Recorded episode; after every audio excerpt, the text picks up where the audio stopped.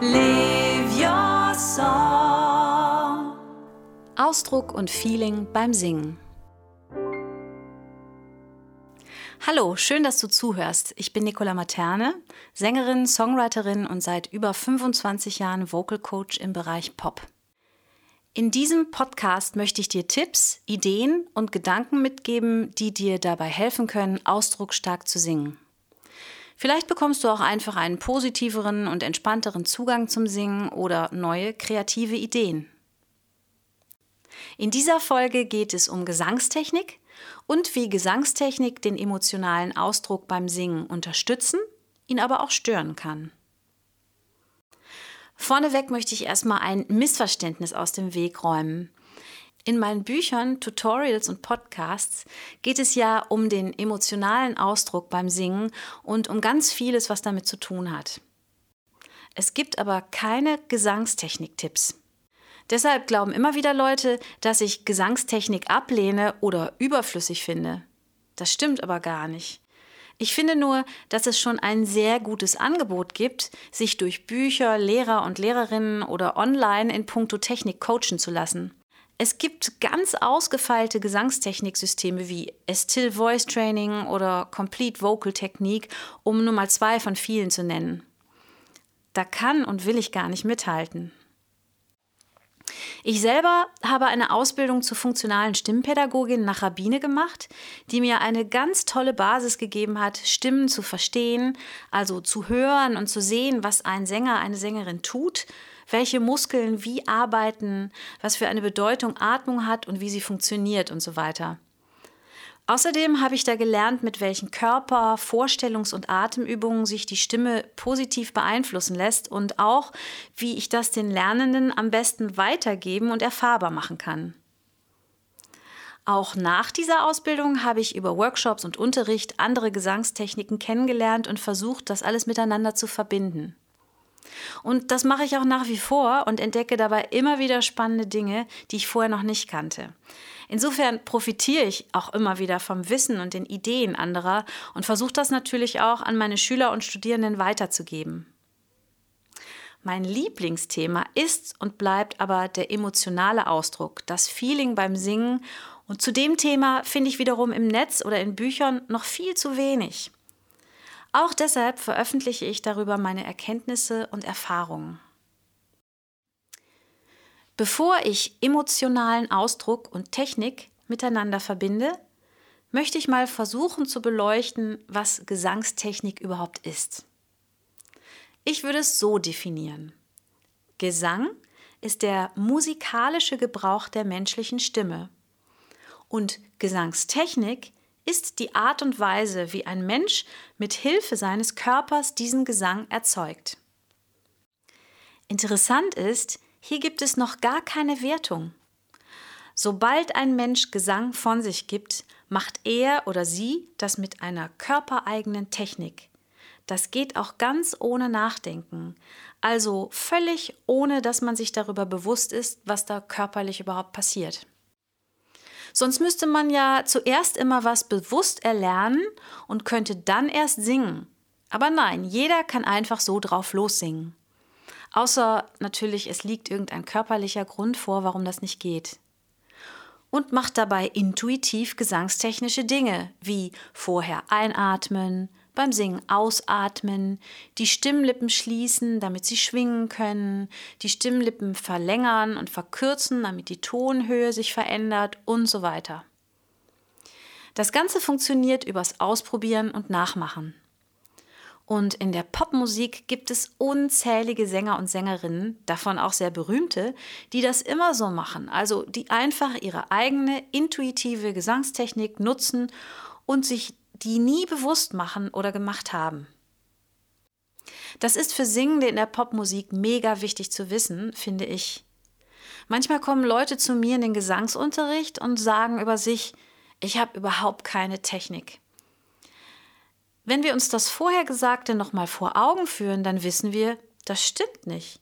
Klar hat er oder sie irgendeine Technik, nur ist sie vollkommen unbewusst und intuitiv entstanden. Natürlich weiß ich, was eigentlich gemeint ist. Sowas wie, ich habe nicht die richtige Technik oder ich weiß nicht, wie ich es eigentlich machen müsste, um ein guter oder ein geschulter Sänger zu sein.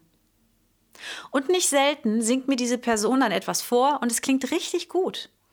Aber dann kann die Technik doch auch gar nicht so falsch sein, oder? Wann ist Gesangstechnik denn gut bzw. richtig und wann schlecht bzw. falsch? Ich glaube, Gesangstechnik ist dann gut, wenn sie uns alles ermöglicht zu singen, was wir singen möchten und die Stimme dabei gesund bleibt. Wer also schon ganz toll singt und dabei eine gesunde Stimme hat, der benutzt intuitiv eine gute Stimmtechnik. Stimmtechnik ist also unser körperliches Werkzeug, das wir brauchen, um bestimmte Klänge von uns zu geben. Und eine gute Stimmtechnik macht das mit besonders wenig Aufwand und so, dass unsere Stimmbänder dabei heil bleiben. Und klar ist, dass die meisten von uns noch nicht für alle Klänge das perfekte Werkzeug gefunden haben. Der hohe Ton ist anstrengend, bei der langen Phrase geht die Puste aus, die Stimme wackelt, der Hals wird eng und so weiter und so weiter ja, dann ist es toll, die Stimmtechnik zu verbessern und diese Probleme zu überwinden. Jetzt kommt das große Aber. Ich stelle ganz häufig fest, dass bei Sängern das Erlernen einer besseren Gesangstechnik einen riesigen Stellenwert hat.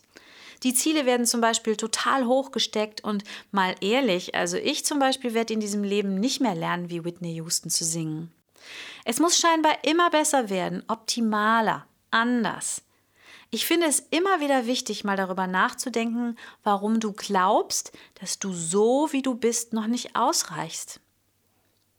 Also für mich war das ein ganz wichtiger Schritt, meine Stimme so anzunehmen, wie sie ist.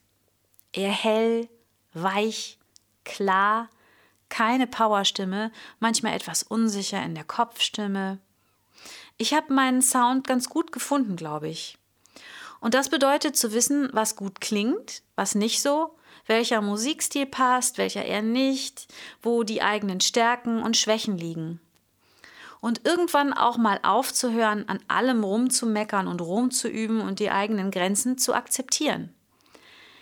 Ich lerne nach wie vor gerne meine Stimme immer besser kennen und überwinde meine eigenen Stimmgrenzen, aber eben nicht mehr krampfhaft. Probier doch mal zu singen und nur darauf zu hören, was du gesangstechnisch schon alles kannst. Und lob dich dafür.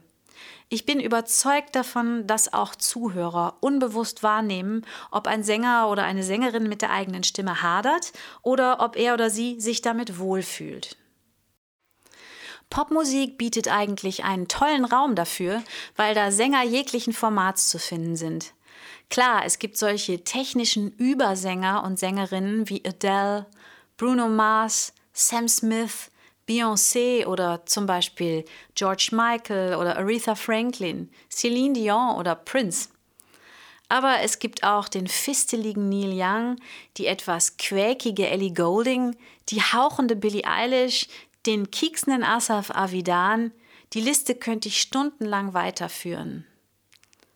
Es ist ja der Spirit der Popmusik, individuelle Eigenheiten zu feiern, es anders zu machen als die Generationen vorher, der Perfektion den Stinkefinger zu zeigen, zu überraschen, zu rebellieren und so weiter.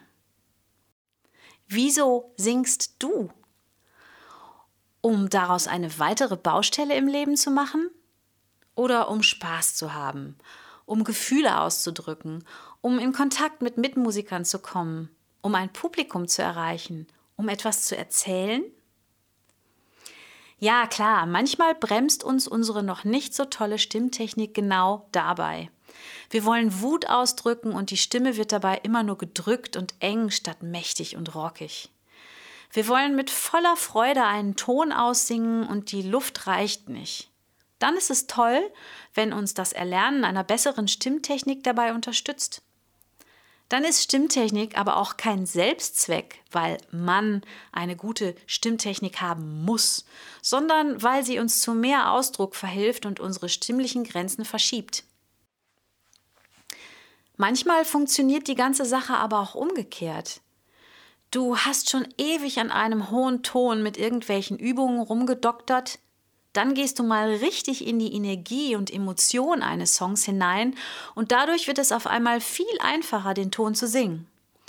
Oder du tauchst in die traurigen Gefühle einer Ballade ein und vergisst für einen Song lang quasi deine Ängste beim Singen und kannst dadurch viel freiere und längere Phrasen singen. Dann bringt der emotionale Ausdruck eine bessere Stimmtechnik mit sich. Unter Umständen kann auch schlecht oder was wir für schlecht halten, einen größeren Ausdruck bringen. Zum Beispiel, wenn die Stimme bricht und dadurch besonders intensiv klingt oder weil man sich etwas anstrengt beim Singen und dadurch eine emotionale Dringlichkeit spürbar wird oder weil man schnell und hörbar einatmet und dadurch bewegt klingt und so weiter. Natürlich passiert es auch manchmal, dass der emotionale Ausdruck ungünstig in die Stimmtechnik funkt. Dann sind wir zum Beispiel so in einer starken Emotion drin, dass die Stimmkontrolle verloren geht und die Töne zu hoch oder zu laut oder ähnliches werden. Oder jemand neigt zum Beispiel sowieso dazu, etwas leise, unterspannt und mit wenig Artikulation zu singen. Und ein depressives Lied verstärkt diese Neigung so sehr, dass man kaum noch etwas hören und verstehen kann. Die Balance wiederzuerlangen, also dann auch mal wieder etwas aus der Emotion rauszugehen oder ein anderes Bild zu finden, was besser funktioniert, wäre dann angesagt. Es gibt natürlich auch bestimmte Jobs und Anforderungen, die vom Singenden einiges an Stimmtechnik abverlangen. Ich habe zum Beispiel schon oft im Studio irgendwelche Auftragsjobs gehabt, also eine Werbung, Filmmusik oder Background-Singen. Da kann es gut sein, dass die Tonlage nicht gerade die ist, die man selber gewählt hätte, oder dass ein Sound gefragt ist, für den man die Stimme verstellen muss, oder ein Musikstil, der einem gar nicht so richtig liegt. Vielleicht singst du auch als Hobby oder auch professionell Musicals. Dann weißt du, dass es hammerschwere Musical-Songs gibt, die ähnlich wie Arien in der Oper auch dafür gedacht sind, dem Darsteller eine Chance zu geben, seine stimmliche Brillanz zu zeigen. Da ist man ohne eine ausgefeilte Stimmtechnik unter Umständen verloren. Der Sänger einer Soul-Cover-Band braucht für die Klassiker von Stevie Wonder, Bill Withers und Co. sicherlich einiges an Handwerkszeug, genauso wie die Schauterin in einer Metal-Band. Auch wenn du Gesang studierst oder studieren möchtest, muss dir klar sein, dass es da neben vielen anderen Themen natürlich auch um stimmtechnische Fertigkeiten geht.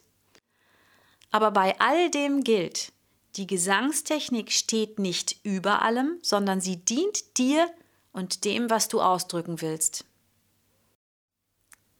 Wenn du merkst, dass du zu verbissen wirst, was deine Technik angeht, dann versuch wieder mehr zu den Gefühlen zu kommen, zu deinen eigenen und denen des Songs, wie schon in der letzten Folge besprochen. Lenk deine Gedanken um, beschäftige dich wieder mehr mit dem, was du sagen willst, Werd spielerischer. Mach mal Übesessions, in denen du nur Spaß hast oder total übertriebene Sachen machst oder nur deine Lieblingssongs singst und so weiter. Auf jeden Fall fördert Freude das Lernen. Das haben Hirnforscher schon längst nachweisen können.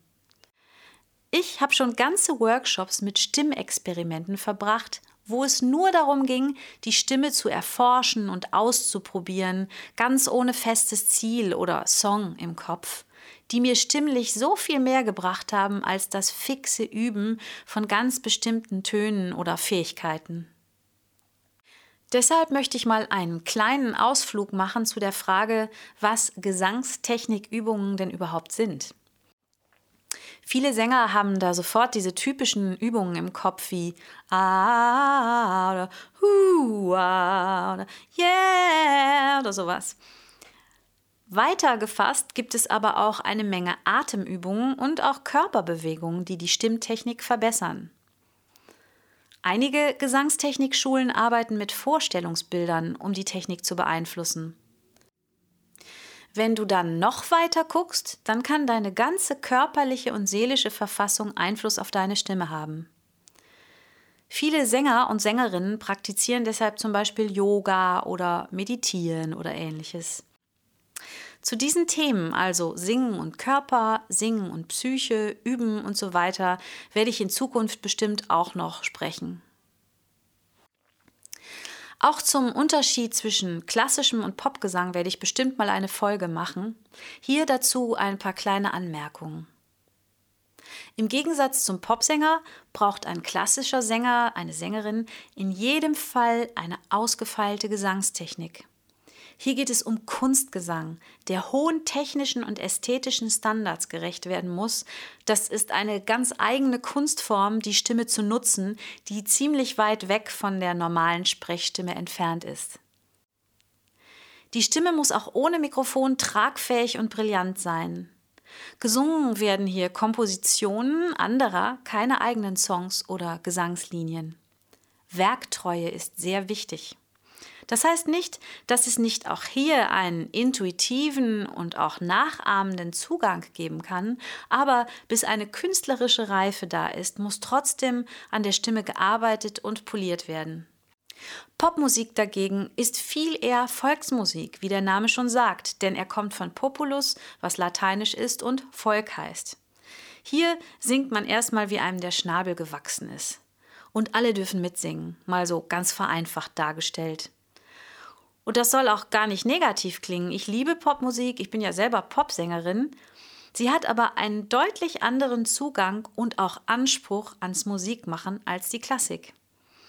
Viele Lehrende und auch viele Gesangslehren, die es inzwischen in der Popmusik gibt, scheinen mir manchmal noch ganz schön stark von dieser Klassikidee beeinflusst zu sein und tragen einen Leistungsgedanken und auch einen Anspruch aus der Klassik in die Popmusik, der da so eigentlich gar nicht drin ist.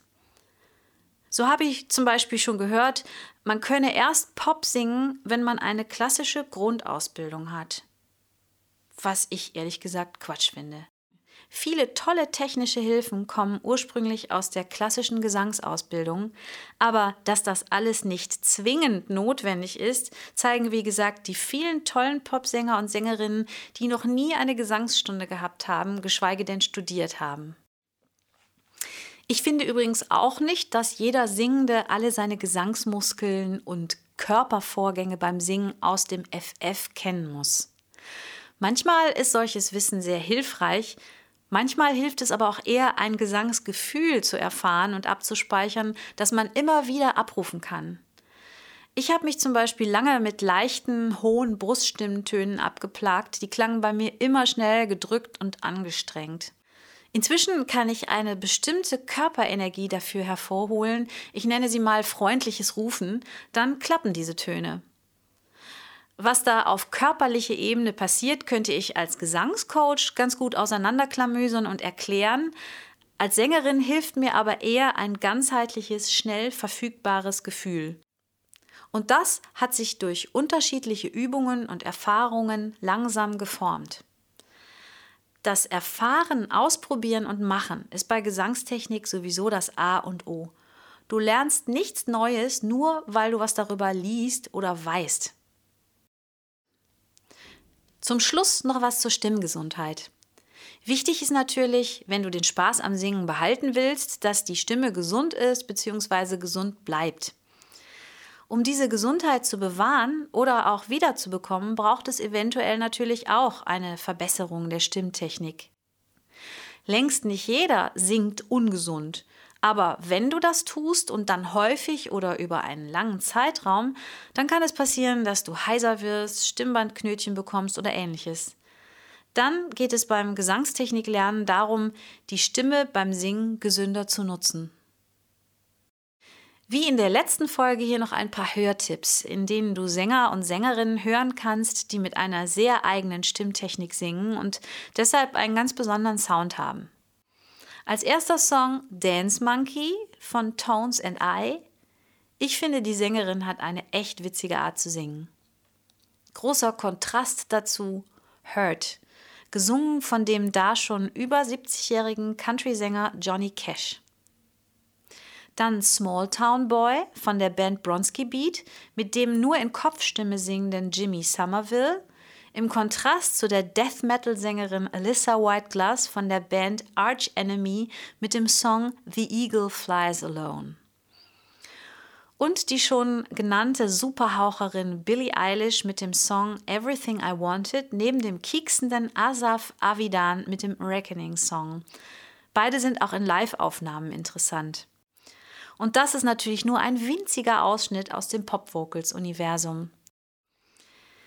Die nächste Folge, also Folge 3, heißt Du bist zwei, das reale und das darstellerische Ich. Es geht wieder um emotionalen Ausdruck und eine dafür notwendige innere Einstellung beim Singen. Vielleicht kennst du das Thema schon aus meinem Buch. Hier werde ich es noch mehr vertiefen, erklären und mit ein paar Beispielen würzen. Wenn du Lust hast auf konkrete Übungen, mit denen du deine Ausdruckskraft stärken kannst, dann empfehle ich dir mein Buch Live Your Song und meine kostenlosen Tutorials. Beides findest du unter www.liveyoursong.de. Du kannst mir auch sehr gerne Anregungen, Wünsche, Kritik, Fragen und so weiter schicken. Über Weiterempfehlungen dieses Podcasts, zum Beispiel bei Instagram, freue ich mich natürlich sehr. Danke fürs Zuhören. Live your song. Ausdruck und Feeling beim Singen.